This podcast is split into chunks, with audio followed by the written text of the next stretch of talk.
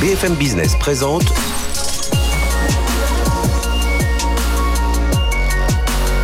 le magazine de l'accélération digitale.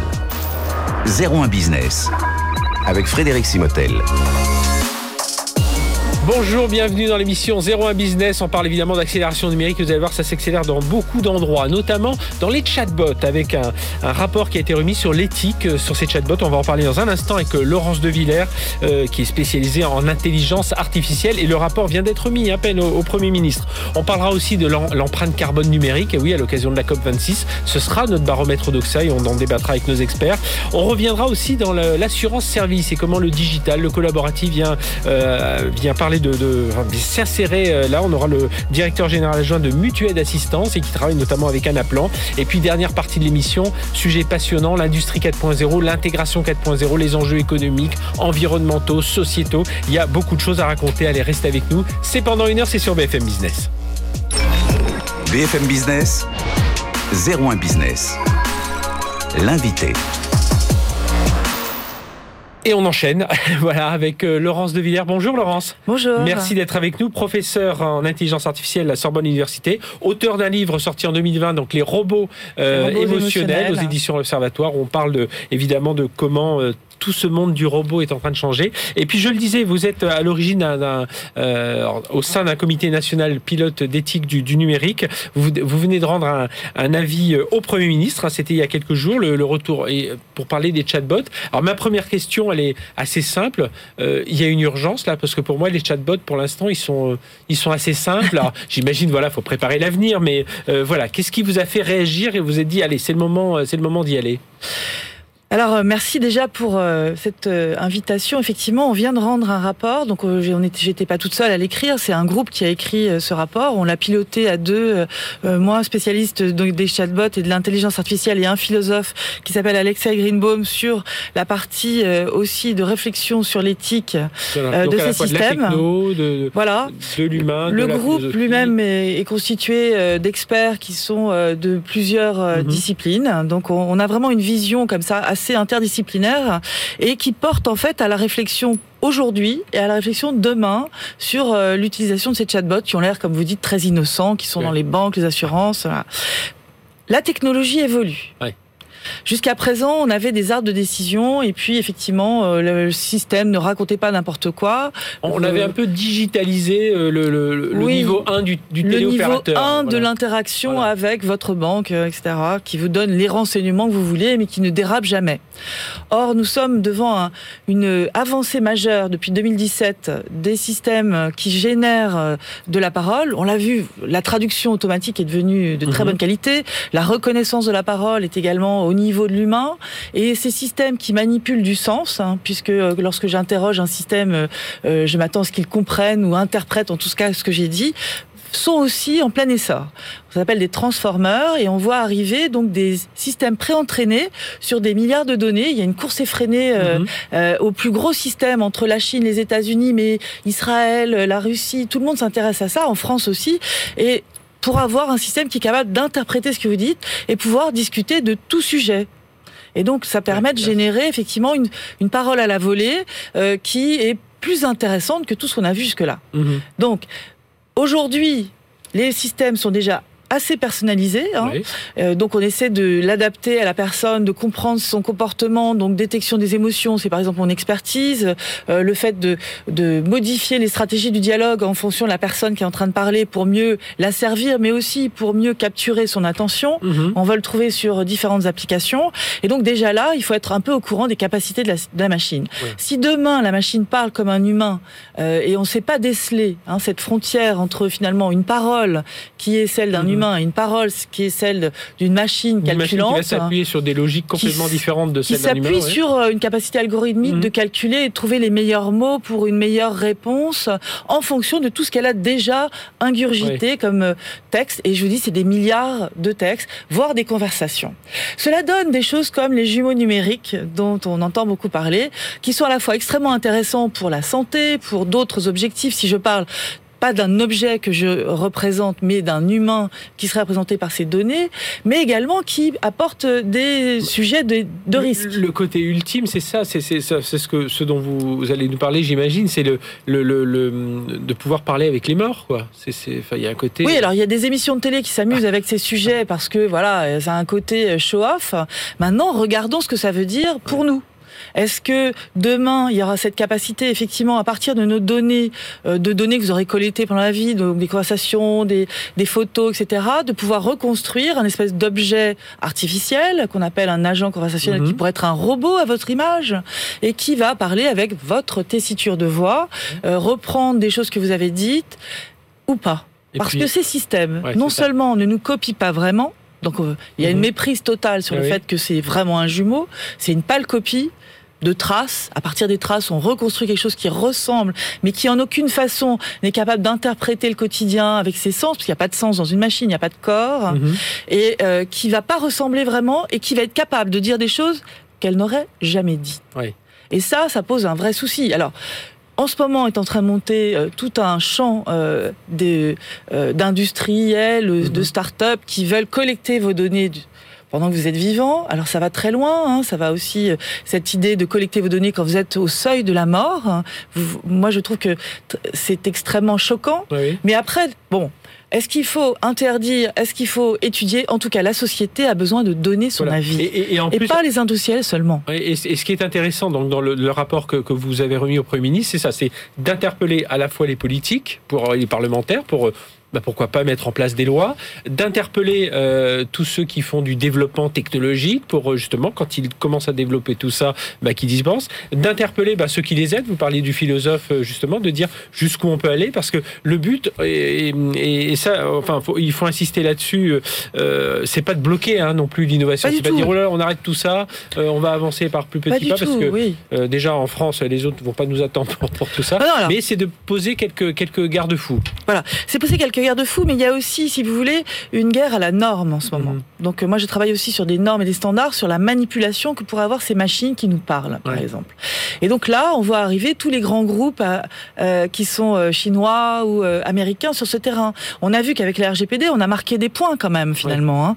Donc c'est pas penser que c'est un frein, mhm. forcément. C'est une meilleure peut-être créativité, façon de concevoir les systèmes. Donc vous avez raison, dans ce rapport, nous avons engagé plusieurs sujets. La conception by design de ces système, c'est aussi un des sujets. L'évaluation, en pouvant l'auditer à partir de certaines mesures, c'est aussi un sujet. Mhm. Et en cela, si on arrive à être avant euh, d'autres groupes qui font sur juste l'économie et aucune interaction sur enfin, ce niveau de conséquences sociétales, de considérer l'humain au centre, peut-être qu'on va gagner aussi dans cette course économique. Euh, une des recommandations, notamment, c'est de prévenir les gens quand on alors on vous dit quand vous êtes avec votre chatbot pour commander votre billet de train, on vous dit c'est un chatbot.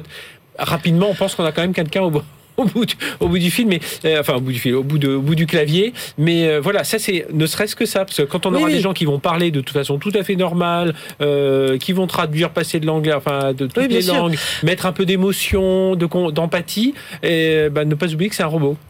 C'est exactement ça. Alors euh, pour l'instant, ils étaient un peu bêta et un peu restreints. Mhm. Demain, ils le seront beaucoup moins. Et déjà sur Siri, quand vous écoutez, ou Amazon, Alexa, vous avez déjà des réponses surprenantes.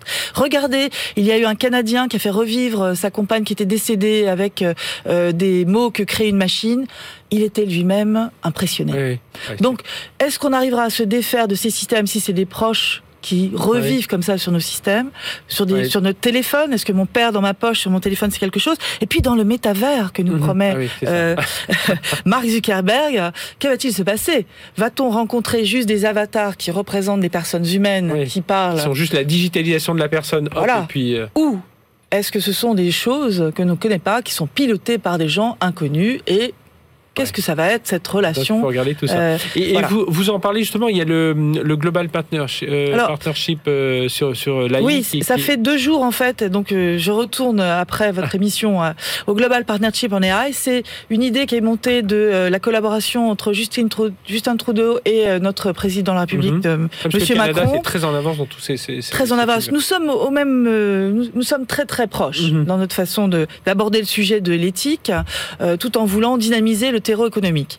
Et euh, c'est une réunion de 20 démocraties qui parlent ensemble du futur du travail, de euh, l'émergence de nouvelles euh, innovations, mhm. de la data, de la gouvernance, et avec cette idée de mutualiser les données pour aller plus loin, cette idée aussi de respecter l'humain dans le travail, de ne pas perdre en qualité de travail, quels sont les nouveaux objectifs, les nouveaux métiers qui vont arriver. Donc c'est extrêmement positif. Il y aura encore d'autres pays qui vont nous rejoindre pour la suite. Ça continue encore et j'espère que ça continuera longtemps. Nous sommes encore sur le terrain pour euh, un an, deux ans, puis il y aura d'autres experts. C'est vraiment des choses importantes. On va rejoindre aussi l'idée que il faut faire de la médiation, il faut expliquer tout cela. Le GEPA, il n'en parle peut-être pas assez. C'est vrai, tout à l'heure, je, parlais, des politiques, des, euh, des enjeux avec des philosophes, et des technologies, mais dans l'éducation, c'est vrai que amener les jeunes bien sûr. alors amener les jeunes vers ces technologies, mais aussi amener à comprendre comment tout ça fonctionne. Exactement. Donc moi, je suis, je reprends le flambeau après Serge Abitboul pour être la présidente de la fondation Blaise Pascal,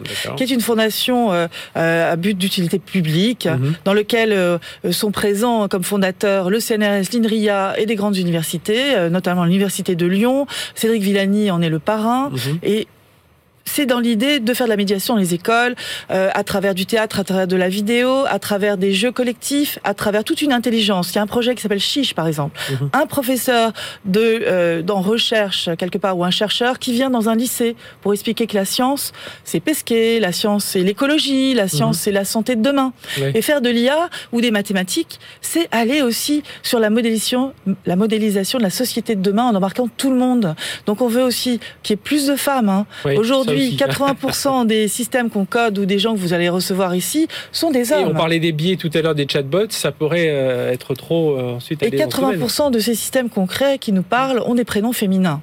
Donc arrêtons cela, soyons un peu conscients des enjeux éthiques et sociétaux. Et je pense que c'est très important. Alors lisez ce document qu'on a fait euh, avec Alexa Greenbaum, qui se trouve sur le site du CNPEN, Comité national pilote d'éthique du numérique. Mhm. Nous allons suivre ce dossier, c'est-à-dire voir si effectivement il y a une loi.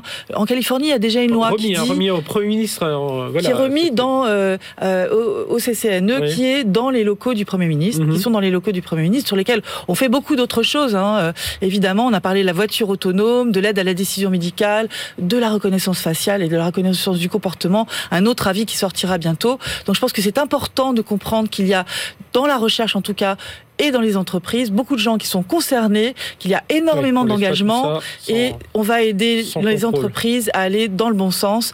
Et il faut évidemment pouvoir évaluer aussi eh bien, Vous reviendrez nous en parler, Laurence de Villers, j'espère bien, professeur d'intelligence artificielle à Sorbonne Université, donc euh, co-auteur de, ce, de ce rapport hein, sur euh, euh, alors l'éthique, ça, vient du Comité national pilote d'éthique du, numérique et donc sur ce rapport sur les chatbots et les questions éthiques. J'ai un dernier point, donc c'est un sujet politique et que j'espère aussi voir porter aux prochaines, pour les prochaines élections.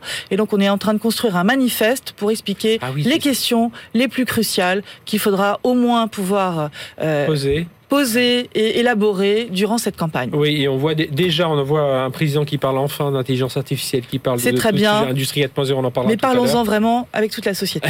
Merci Laurence de Villers. Allez, on marque une courte pause, et, enfin même une très très courte pause, et on va se retrouver, on va parler d'empreinte carbone du numérique, parce que là aussi, il y a beaucoup de choses sujet à raconter. Euh, énorme. énorme. Merci euh, Laurence. C'est tout de suite sur BFM Business.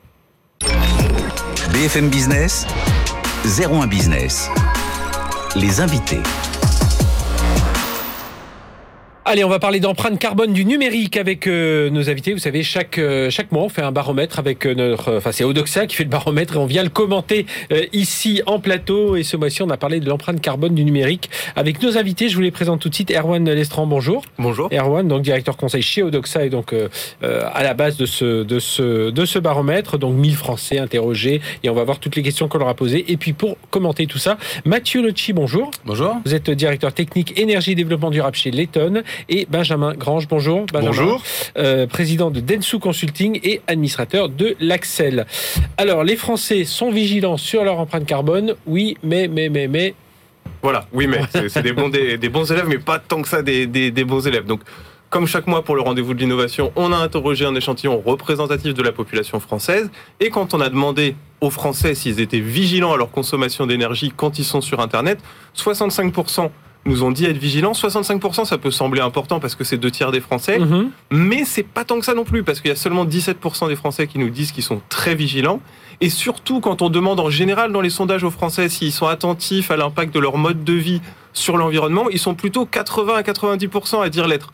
Et notamment en ce qui concerne par exemple le chauffage, leur consommation de Mhm. carburant. Donc là, finalement, sur le numérique, on est quand même un cran en dessous. Et ça se vérifie encore plus quand on leur demande s'ils ont des attitudes énergivores. Il y a 7 Français sur 10 qui nous disent ça m'arrive de conserver un mail alors que je l'ai lu et que je sais qu'il ne me sera plus utile.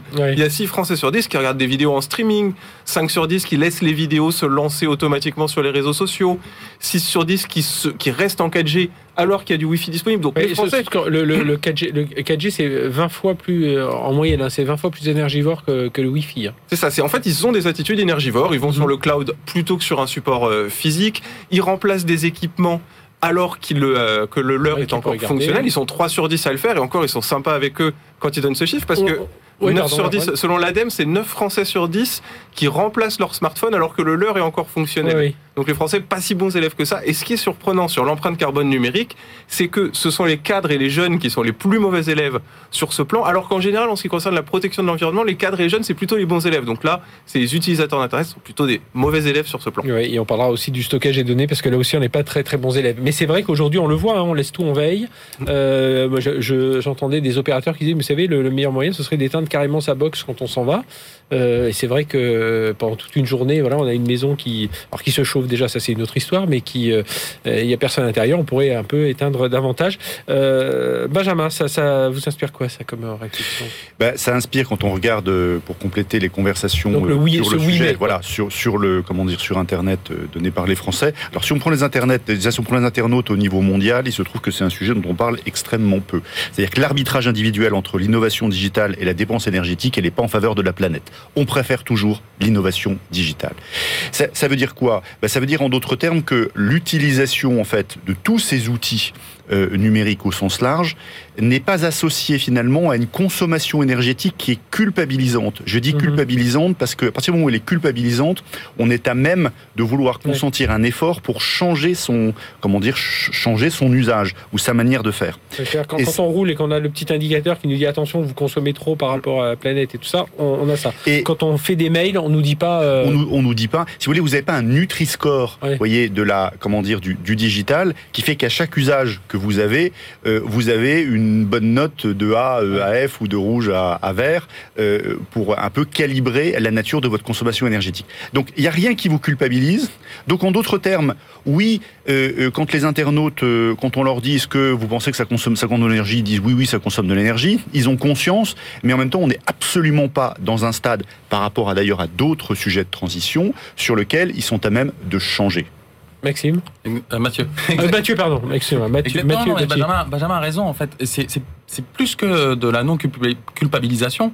Euh, on, on a un secteur dans lequel il y a, il y a un résultat qui est très important, euh, enfin, que je trouve très intéressant dans le sondage, c'est que 7 Français sur 10 déclarent euh, attendre que leur téléphone euh, soit en panne avant de le jeter, alors qu'en fait c'est 9 sur 10 qui le, le jettent alors qu'il est encore fonctionnel. Oui. Et ça, c'est un résultat qui est intéressant parce que on on n'est pas, en- on parle de panne, mais la panne, en fait, il s'agit d'obsolescence. Et il y a trois types d'obs- d'obsolescence qui sont, euh, qui sont, qu'on peut visualiser. Une obsolescence programmée, Mhm. sur laquelle on est en train de- d'essayer de, lutter. On a une obsolescence logicielle qui est, qui est, la, qui est la plus impactante. Les mises à jour sur, euh, sur les téléphones font que, eh ben, au bout d'un moment, en fait, le téléphone, eh bien, il tient plus la journée euh, au niveau batterie et le français va considérer bah, que le téléphone est en panne, qu'il marche plus. Alors qu'en fait, on a chez nous, hein, je pense que tout le monde autour de la table, peut-être un téléphone qui est Mhm. euh, dans un placard et qui marche toujours. euh, mais euh, qu'on a considéré comme en panne. Et il y a oui. une dernière obsolescence qui est une obsolescence euh, marketing. Quand on a des téléphones qui sont vendus à 1 euro euh, avec un forfait 24 mois, eh bien clairement on se dit bah euh, notre- le, mon téléphone, bon bah je vais euh, je vais partir sur tel nouveau téléphone parce que euh, on va m'inciter à le faire. Mhm. C'est c'est on est on est plus dans la culpabilisa- culpabilisation du tout, c'est l'inverse. On, euh, on on pousse à la consommation. Alors ça veut dire. c'est- Il- c'est- Pardon, il y avait, il y avait un point quand même qui est, qui est- Ouais. qui est notable, c'est que les seuls finalement qui aujourd'hui parlent de cette consommation énergétique, c'est les médias. Mhm. C'est les seuls. C'est les seuls leaders d'opinion qui aujourd'hui soulèvent le sujet. Sinon, pour le reste, ça n'intéresse Personne. Ah oui, oui, et puis on entend bon, les industriels essaient un petit peu de pousser quelques, quelques idées de temps en temps, de développer des logiciels moins gourmands, de faire tout un tas de choses. Alors justement, euh, Erwan avec Odoxa, vous avez interrogé les Français aussi pour leur dire, seriez-vous prêt à modifier vos habitudes numériques? Seriez-vous prêt? Et, et, quelles sont les pistes? Alors qu'est-ce qu'on apprend là de, de ce sondage? Ben Là c'est assez intéressant, c'est quand on leur dit les usages dont on a parlé, donc euh, le fait de ne pas archiver ses mails, de regarder des vidéos en streaming, c'est énergivore. Est-ce que vous seriez prêt, vous, à faire des efforts pour euh, baisser votre consommation euh, d'énergie avec le numérique, ils sont 80, 83% à nous dire oui. Donc là, on retrouve mmh. bien la préoccupation environnementale importante des Français.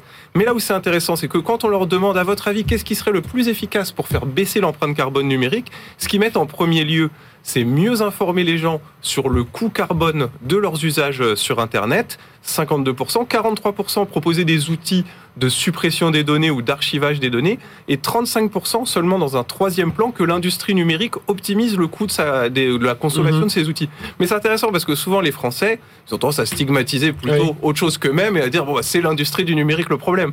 Là, ils conçoivent bien que finalement ils sont assez peu experts de ces questions-là, et ceux qui veulent en priorité, c'est être mieux informés, peut-être pour mieux agir. Mais souvent, on retrouve ça avec l'empreinte carbone et les études sur la transition écologique, c'est on est d'accord pour faire des efforts, mais dites-nous comment faire. C'est ça, euh, Mathieu Locci, sur euh, c'est être mieux informé finalement, c'est oui. ce qui nous manque. Alors, je pense que c'est la première. La je, première je suis sûr qu'on interroge des gens dans la rue, ils savent même pas que le streaming euh, consomme plus que de télécharger, de regarder. Exactement, et même euh, en ce qui concerne même les, les options ouais. qui étaient euh, proposées aux Français dans ce sondage, dans les dans l'option la plus efficace pour pouvoir faire des économies d'énergie sur le numérique, c'est de limiter le renouvellement des terminaux euh, des, des, portables, ouais. etc. Parce que, en fait, lorsque je vois votre téléphone qui est, qui est posé, au moment où vous l'achetez, vous avez 80% de son empreinte carbone qui est faite oui. déjà.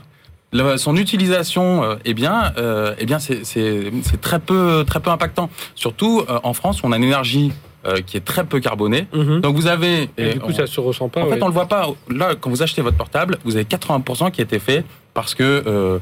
Euh, eh bien, vous avez la fabrication qui est très énergivore, qui se fait en Chine, -hmm. le transport, etc. Euh, donc, on a, on voit pas cette partie-là, et on est peu informé sur les réelles actions efficaces pour limiter son empreinte carbone. Donc euh, c'est euh, un vrai sujet. Aujourd'hui, ça a été pris en charge, mais c'est très récent. Oui, oui.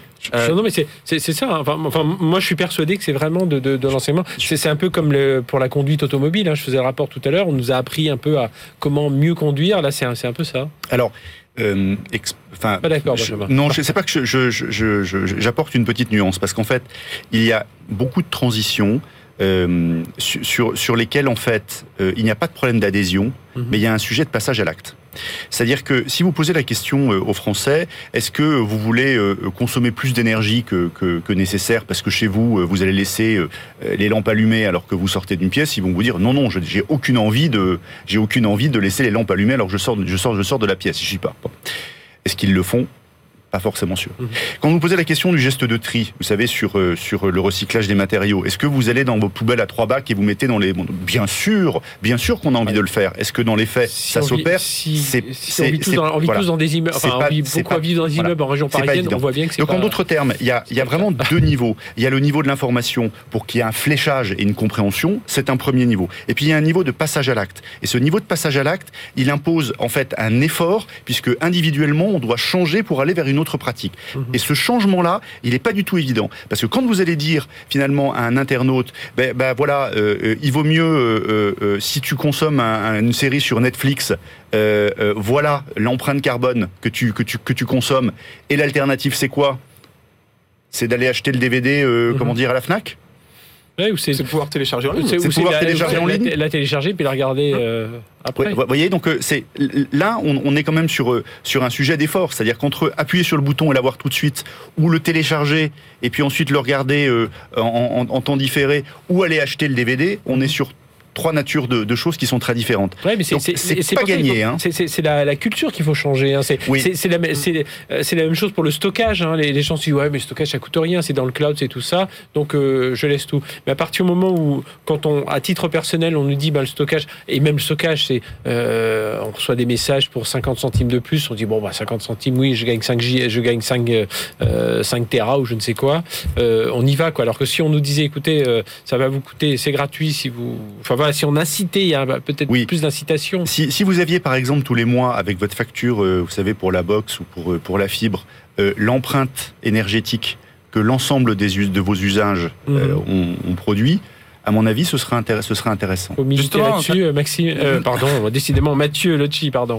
Euh, justement, ce qui est plutôt bien, il faut, il faut quand même saluer l'initiative. On a une loi qui, euh, qui vient d'être votée par le Sénat, Mhm. donc début novembre, qui est la loi pour la réduction de l'empreinte environnementale du numérique, la loi Rennes, et qui euh, va avoir des- qui va avoir des conséquences qui vont être plutôt bonnes, même si on n'est pas forcément encore sur du coercitif. Mhm. C'est- pas, on n'est pas encore là-dessus, mais au niveau de l'information, on va avoir des formations sur l'empreinte, euh, sur la sobriété numérique dans le primaire, dans le secondaire, dans les écoles d'ingénieurs informatiques.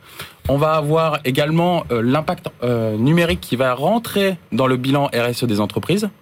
Euh, et donc, on a tout un tas de, mesures, d'informations qui, euh, qui vont avoir plutôt un impact positif. Les seules mesures coercitives qu'il faut quand même saluer, c'est qu'on va avoir l'interdiction pour les fournisseurs, euh, les, les, les- fabricants en fait de, Mhm. de, de- de portables, de, euh, de, de pouvoir associer, de pouvoir proposer des offres à 1 euro. On va être obligé de distinguer le prix du téléphone du prix de, de- des communications. Bon, bah, il y a beaucoup à faire. comme ça. En, tout cas, c'est vrai que ce- les chiffres-là, enfin, c'est sont plein d'enseignements et surtout pour nous engager un peu, un peu plus, euh, justement, engager. Alors, les médias ce sont des porte-voix, mais engager aussi à la fois les industriels, à la fois les entreprises, à la fois les particuliers, à la fois les collectivités, euh, tous les offreurs de services aussi, hein, qui peuvent peut-être travailler davantage sur cette communication auprès de tout le monde. Mais allez, à force, à force d'avancer, on va finir par y arriver. Merci à tous les trois. Donc, ce baromètre Doxa sur l'empreinte carbone du numérique, voilà, plein d'enseignements.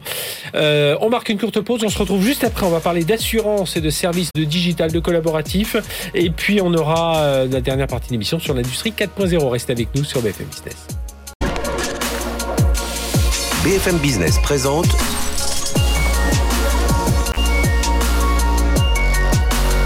le magazine de l'accélération digitale. 01 Business avec Frédéric Simotel. Voilà, on repart pour euh, une demi-heure ensemble, 01 Business. Dans un instant, on parlera d'industrie 4.0. Mais là, on va partir dans le monde du, collaboratif, euh, mais aussi de, l'assurance, euh, des services d'assurance. On va parler avec Olivier Romondini. Bonjour.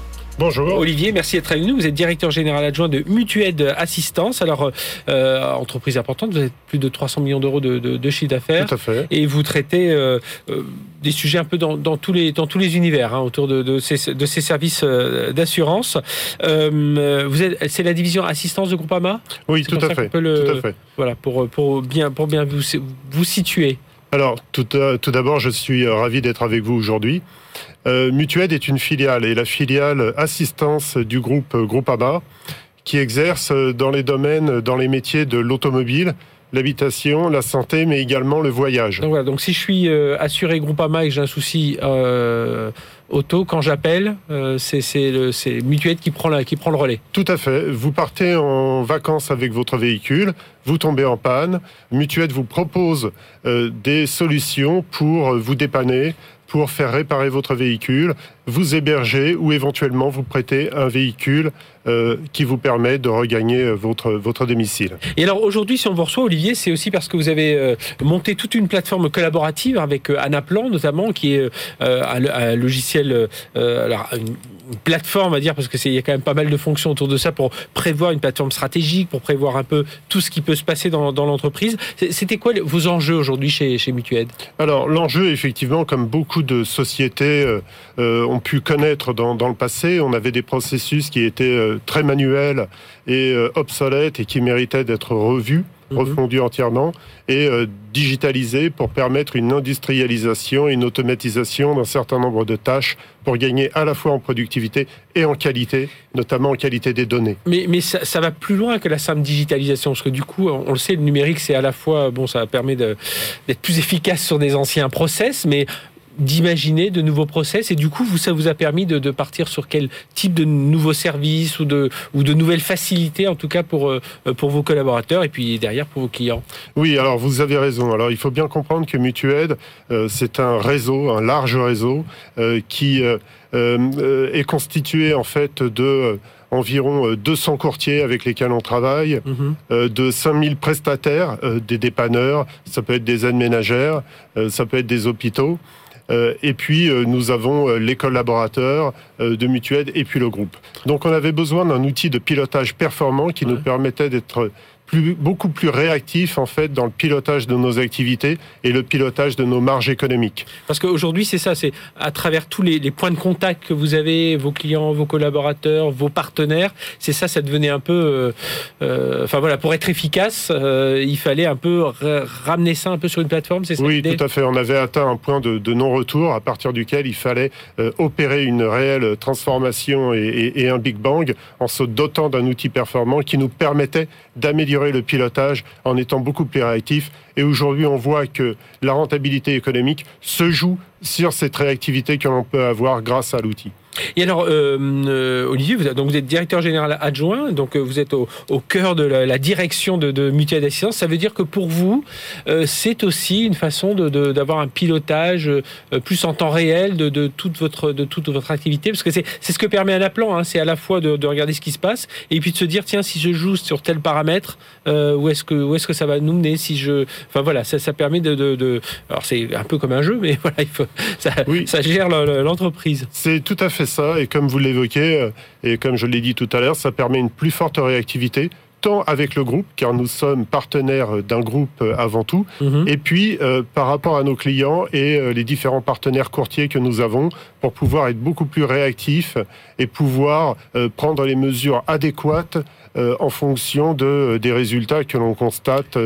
Pas- non pas en temps réel, Mhm, parce que le oui. temps réel, le mot est un peu fort, Oui. mais en tout cas en étant euh, euh, beaucoup plus rapide en fait dans la prise de décision qui est euh, aujourd'hui cruciale et qui fera la différence demain, qui le fait déjà. Et, et donc là, ça, ça veut dire qu'aujourd'hui, vous avez, euh, vous pouvez à la fois, euh, euh, d'après ce que j'ai compris du projet, il y a à la fois un, un pilotage sur le contrôle budgétaire, à la fois un pilotage sur la comptabilité technique. Ça veut dire que euh, voilà, et, et c'est là où on comprend un peu l'avantage par rapport à des outils décisionnels classiques qui vont vont fonctionner beaucoup plus en silo. Oui, tout à fait. Alors, euh, tout l'enjeu et toute euh, euh, la difficulté est de définir le paramètre d'origine, le périmètre, pardon, d'origine. Et nous avons commencé, comme vous l'avez dit, avec le périmètre budgétaire qui nous permettait de piloter à la fois nos effectifs et d'allouer les ressources là où, elles, où on en avait besoin, Mhm. et d'autre part de piloter les frais généraux, l'ensemble des frais généraux de l'entité. Oui, ce qui, ce qui j'imagine, avec, euh, on s'imagine bien dans, dans cet univers de, euh, du service assistance, c'est euh, pour refacturer des services, pour savoir combien, à qui. en plus, il y a des petits bouts de facture qui vont aller à gauche, à droite, donc il faut pouvoir gérer tout ça. Oui, tout à fait. Il y a, on a, on connaît dans notre métier une vraie saisonnalité. Mhm. Et il y a un vrai enjeu à allouer les effectifs, en fait, aux bonnes périodes de l'année afin de répondre aux besoins. Euh, vous comprenez très bien que pendant la période de vacances, que ce soit au mois de février ou au mois de juillet-août, on n'a pas les mêmes besoins en Oui, termes oui. d'assistance. Euh, D'autre part, bien piloter les frais généraux permet derrière de bien répercuter nos coûts dans nos prix, nos tarifs, et être encore compétitif dans le marché et de bien euh, euh, rentabiliser, améliorer nos marges techniques. Et, tout à l'heure, je jouais sur le, le- le terme jeu, mais ça vous permet, enfin, avec, avec cet outil-là, vous pouvez jouer aussi de dire tiens, si nos frais généraux augmentent de, de tant de pourcents, on va, on va pouvoir voir quel est l'impact sur, euh, sur un autre indicateur de, de, de l'entreprise. Oui, alors c'est le gros avantage de l'outil Anaplan, Ouais. c'est qu'il permet à la fois de regarder et de faire le constat réel euh, des passe. opérations, mais également de se projeter et de simuler euh, euh, différents cas de figure qui nous permettent d'être beaucoup plus réactifs Mhm. et d'avoir le, le- le- le scénario le pire, le scénario le plus avantageux, et nous permettre ainsi de nous orienter dans un, dans un canal et d'encadrer en fait nos décisions. Donc à la fois contrôle budgétaire, puis à la fois comptabilité technique, enfin, euh, outil plus classique, là, on va dire. Oui, alors vous avez raison. Dans un deuxième temps, c'est attaquer au, au- au cœur en fait Ouais. euh, euh, de l'activité de Mutued, à savoir euh.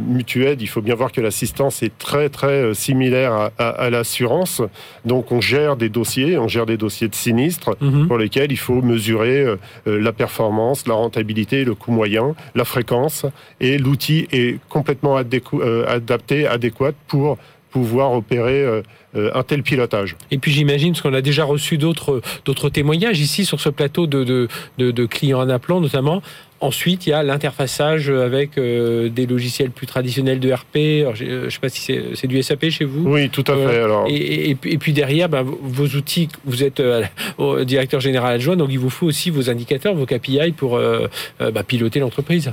Oui, tout à fait. Alors un appelant, certes, peut être très vite interfacé avec des outils ERP mhm. e tels que SAP, mais également avec des data warehouses où on peut récupérer dans un entrepôt de données toutes les données en fait euh, stockées dans un appelant qui nous permettent également de faire du pilotage et du pilotage tant en temps réel que euh, du pilotage à plus longue euh, à plus longue échéance, à plus longue fréquence. C'est long à, paramétrer comme ça quand on a un outil de ce type? Parce que rentrer tous vos indicateurs, euh, est-ce que voilà ça, ça a mis le, projet sur le, enfin voilà le, temps du déploiement de projet?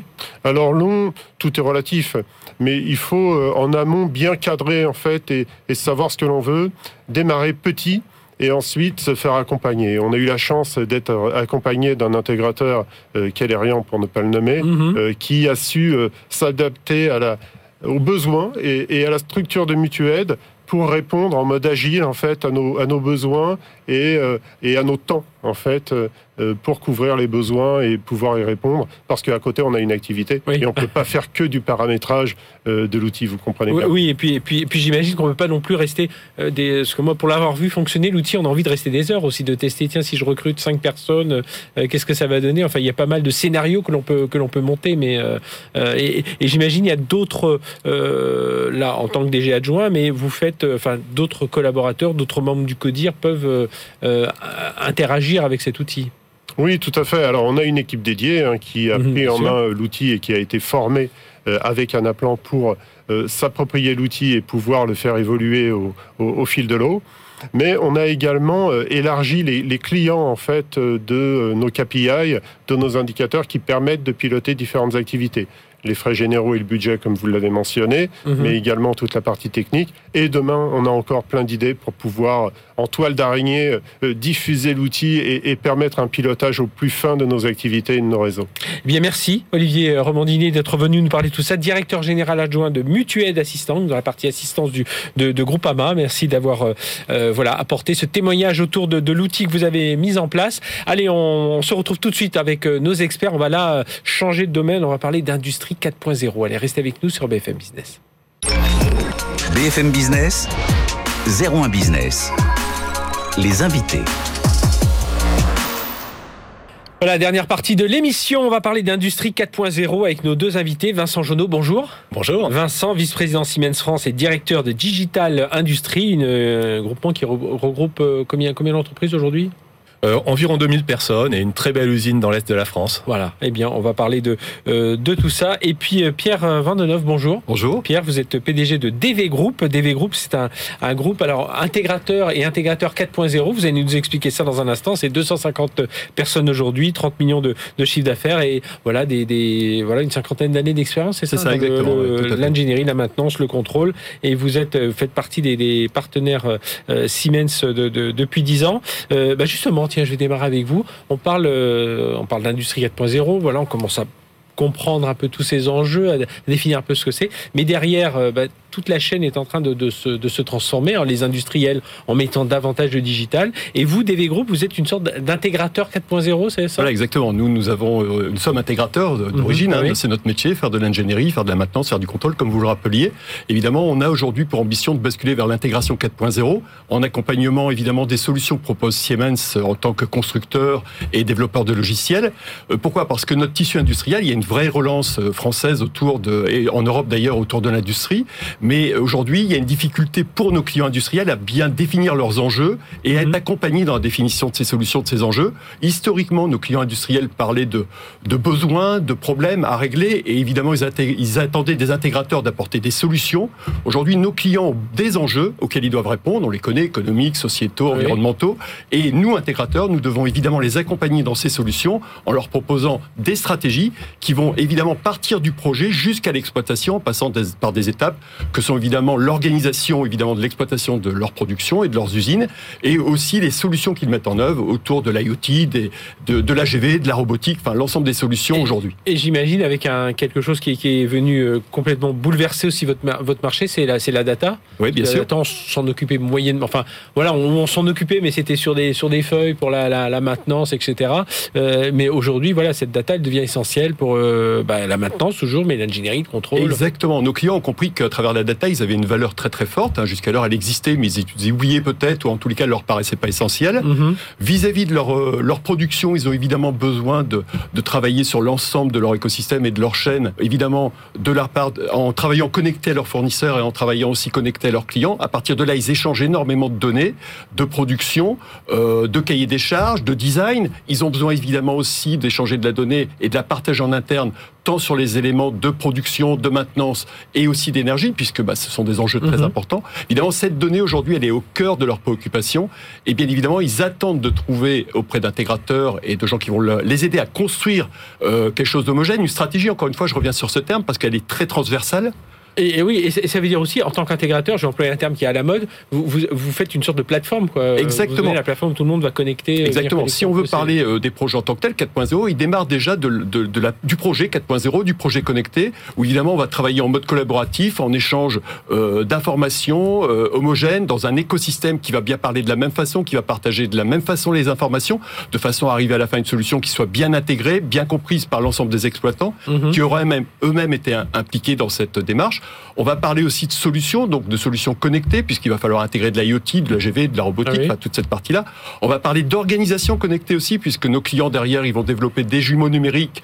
Donc, ils vont pouvoir évaluer des impacts de charge, des impacts d'incidents, Mhm. de façon à mieux anticiper tous ces problèmes et donc être dans une simulation beaucoup plus euh, positive. Mhm. Et puis à la fin, on va être dans une exploitation connectée, puisque comme vous le disiez, la data, elle va être au cœur de ce qui se passe dans l'usine. Elle va venir aussi des fournisseurs, elle va venir aussi des clients, et elle va permettre d'être bien plus pertinent et performant dans la production, bien plus Avec euh, du prédictif. Exactement. Et on va passer notamment d'étapes qu'on qualifie aujourd'hui de prédictives à d'étapes qui seront plus prescriptives, qui vont mieux définir le point de fonctionnement l'usine Ah oui, sur des critères les- qui sont de production, qui sont aussi euh, de maintenabilité, voire d'utilisation de l'outil de façon optimum, et à la fin aussi euh, euh, dans un objectif euh, économie d'énergie, euh, décarbonation, puisque évidemment l'énergie qu'on qu'on consomme pas, c'est la plus simple à évidemment traiter. Voilà, et on voit. Qu'est-ce qu'il faut rajouter là-dessus, Vincent? Il y a- Ah, c'est il y a- parfait. Il a, rien à rajouter. On a des bons partenaires.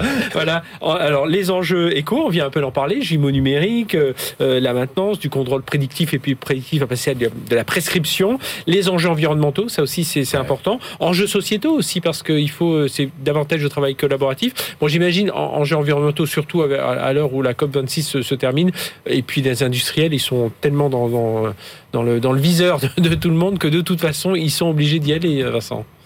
Oui, maintenant, euh, toujours la même chose. On regarde les, on on regarde l'industrie d'une certaine manière.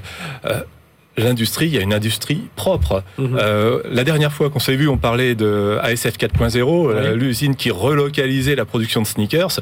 Cette usine, euh, elle émet euh, zéro euh, pollution. Euh, Il y a zéro, euh, tout est optimisé, la consommation d'énergie est optimisée. Aujourd'hui, nos usines, en grande majorité, sont propres. Mhm. Et c'est ça qui est formidable. Après, il y a toujours à améliorer, à travailler, euh, mais on est sur des usines extrêmement propres. Ça, ça veut dire que, je, je reviens sur mon histoire de data, euh, Pierre Vandeneuve, là, de, de, de DV Group, ça veut dire aussi que ces data, elles servent aussi euh, de mesures, d'indicateurs sûr. pour cette partie environnementale. hein. Exactement, tout à fait.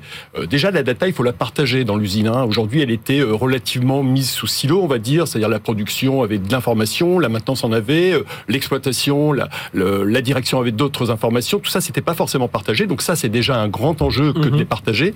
Puis après, évidemment, elle est très orientée vers l'économie d'énergie parce que euh, tout ce qu'on va être capable, il faut être capable de produire plus en consommant moins. Mhm. Et donc à partir de là, il faut optimiser l'ensemble des flux, il faut optimiser l'ensemble des ressources et évidemment être capable de produire en juste à temps avec beaucoup d'agilité et de flexibilité. C'est tout l'enjeu du 4.0 Ouais. et c'est tout l'enjeu sur lequel nous intégrateurs nous devons accompagner nos clients. Encore une fois, en intégrant des solutions de constructeurs, tant matériel que logiciel, qui permettent d'atteindre cet objectif. Euh, les- je reviens juste un, un instant sur le euh, enjeux environnementaux. Euh, là, on parlait de l'usine Chamatex, là, enfin SF 4.0, avec qui va faire voilà avec robotiser, qui va faire des chaussures de sport, des sneakers, etc. Nouvelle usine, mais qu'est-ce qu'on fait des, des anciennes? Parce que c'est ça aussi, le, le- le gros chantier va être là. De, que, bon, il y a certaines qui vont s'arrêter par la force de l'histoire, mais euh, il faut quand même euh, voilà, en prolonger certaines et leur, euh, les mettre. euh, C'est le gros challenge. hein. La majorité des usines en France existent. Au niveau euh, des grands groupes, euh, la digitalisation, elle se fait naturellement. Il y a de la Mhm. compétence, il y a des investissements. En revanche, effectivement, au niveau des PME, P- euh, ETI, on a 30 000 industries, industries, sites de production en France. 30 000. Et c'est ces 30 000 là qu'il faut transformer. Ouais. Alors c'est vrai les solutions, elles sont là. On en parlait la dernière fois, que ce soit au niveau hardware, au niveau software. Nous, on, accompagne nos clients, nos grands clients sur leur transformation. On parlait effectivement de projets ou euh, d'audit digital pour euh, accompagner cette transformation sur un an, trois ans, cinq ans. Mais pour accompagner 30 000 clients où le taux de digitalisation à ce jour est légèrement supérieur à 10%, ce qui est la moyenne française. Mais honnêtement, on n'est pas plus mauvais que les Allemands. hein, ça se vaut à peu près. euh, dans le Mittelstand allemand, on est aussi un petit peu au-dessus des, des 10%.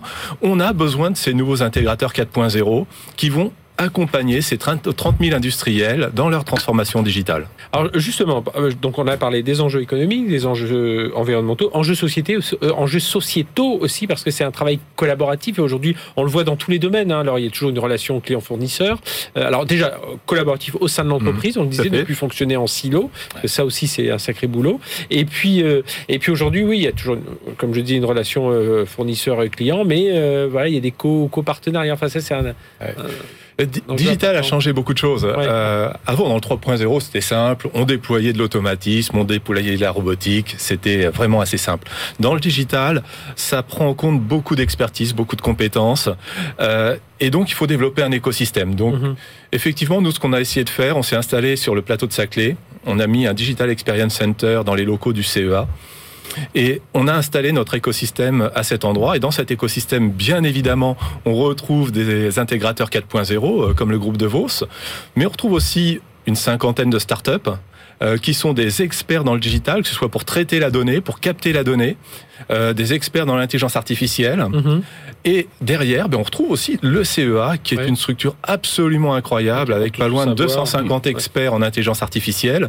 Et autour de ça, ben, on crée un écosystème qui est capable d'amener ces solutions aux industriels français. Mhm.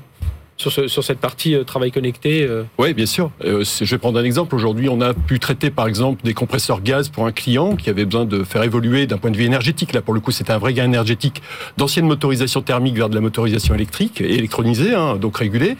Donc ça, on a un bel asservissement, ça, fonctionne très bien. Mais on a d'entrée de jeu réfléchi avec le client à aussi ses besoins de partage d'informations, donc de, fourni- de lui fournir des dashboards, des KPI très très directs sur sa production, et puis nous-mêmes de s'intégrer avec lui sur le suivi, l'accompagnement en Mhm. production, de façon à faire nous de la maintenance connectée, à lui mettre en place aussi du ce qu'on appelle du support C'est ça quand je connecté. disais casser les silos, c'est ça C'est aussi avec ce- les- Ouais. c'est vraiment un, un esprit de partenariat.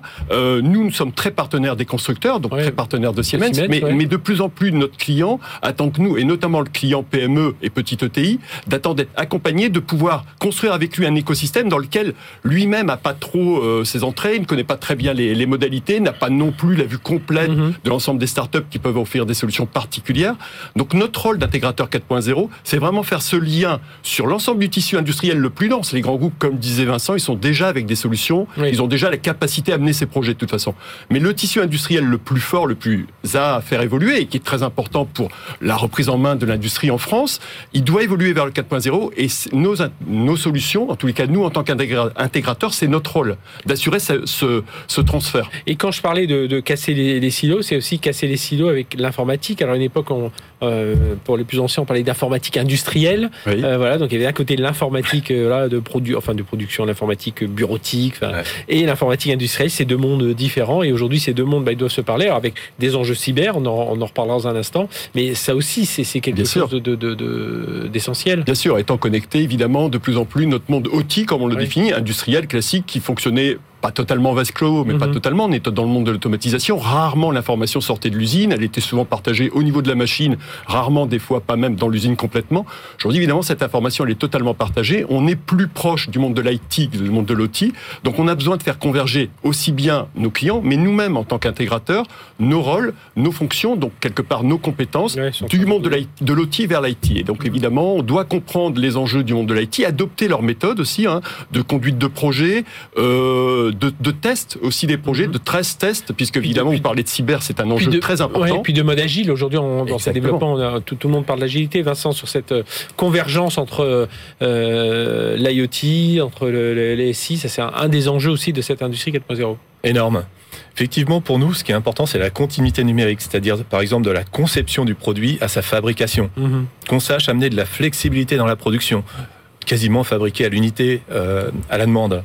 Donc oui, effectivement, quand un client va demander sur son site web tel produit avec telle customisation, qu'on puisse également le traiter en ligne. Et là, effectivement, ben, on est que ce soit dans la conception du produit ou que ce soit dans la commande du client euh, sur euh, son site web, on est dans l'IT, mais on doit avoir ce lien avec l'OT avec la chaîne de production et on doit pouvoir être en mesure de gérer les approvisionnements, la chaîne de, fa- de fabrication, la logistique et avoir quelque chose de pleinement cohérent. Avec tous les enjeux, on l'a juste cité rapidement, de cybersécurité, parce qu'on a vu Ouais. que euh, si on prend les grands derniers piratages, c'est de l'industrie. Hein. C'est du pétrole aux États-Unis, c'était de l'alu en Norvège, c'était Saint-Gobain chez nous. Euh, Bon, ça commence à dater un peu, d'il y a 2-3 ans, mais enfin, c'était des industries. Euh, C'est euh, c'est peut-être les piratages dont on parle le plus.